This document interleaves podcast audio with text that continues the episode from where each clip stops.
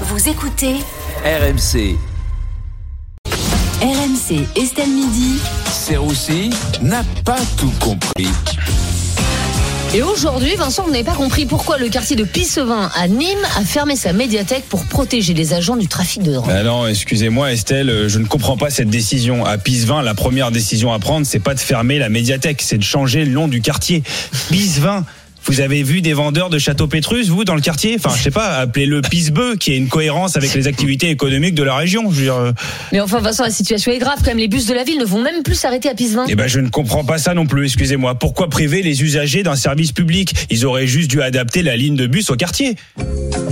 Bonjour et bienvenue sur la ligne Insécure, direction Caillassage. Prochain arrêt, point de deal. Pour rappel, votre titre de transport doit être validé ainsi que votre gilet pare-balles.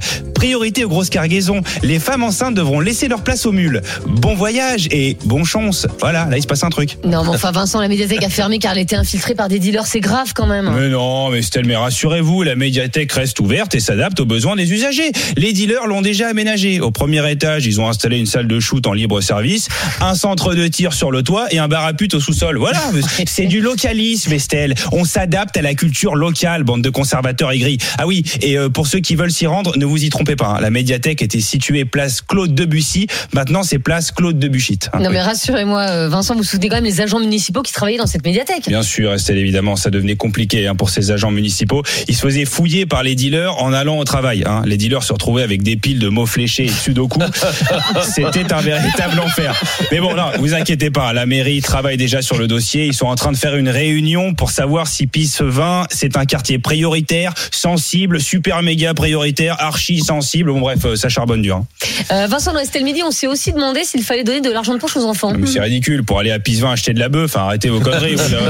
non, mais Estelle, vu le contexte économique, la question c'est pas faut-il, mais peut-on donner de l'argent de poche? Enfin, vous pouvez vous aujourd'hui les supermarchés casinos, c'est vraiment devenu des casinos. Enfin, euh, tu sors, t'as découvert. Et puis, euh, vu l'augmentation des prix, euh, tu donnes 2 euros à ton gosse pour aller acheter une crêpe. Le temps qu'ils reviennent, la crêpe est passée à 8,50. Enfin, je veux dire, excusez-moi, mais préparons nos enfants à l'inflation. Ne leur donnons rien. Voilà. Bon, par amour, hein, bien sûr, toujours. Enfin, euh, l'argent de poche a quand même des bienfaits. Bien vu Estelle. En effet, oui, euh, oui, oui, non, c'est vrai, c'est vrai que voilà, ça permet quand même à tes enfants d'avoir une certaine notion de, de la moula. Ça, c'est euh, c'est une vérité. Alors moi, par exemple, quand j'étais petit, ma mère me donnait toujours 10 euros et elle m'en reprenait 9. Donc très vite, j'ai su ce que c'était les impôts. Voilà, ça c'est très utile. Après, j'habitais Paris. Non, parce que j'ai lu qu'apparemment, selon les régions de France, on donne plus ou moins d'argent de poche aux enfants. Par exemple, en Corse, ils donnent beaucoup plus d'argent. Bon, ils partagent les rançons, c'est pas mal. Euh, et moi, non, et puis moi, de toute façon, je vais vous dire, hein, j'aurai pas d'enfants, j'ai déjà le gouvernement. Les deux, c'est pareil. Hein. Tu sais pas où ils dépensent ta thune, ils achètent que du made in China et ils t'en demandent toujours plus. Merci beaucoup, Vincent Serroussi. Serroussi n'a pas tout compris. Euh, C'est chaque jour à 14h30 dans Estelle Midi, puis bien sûr en podcast sur rmc.fr, l'appli RMC et toutes vos applis euh, de téléchargement.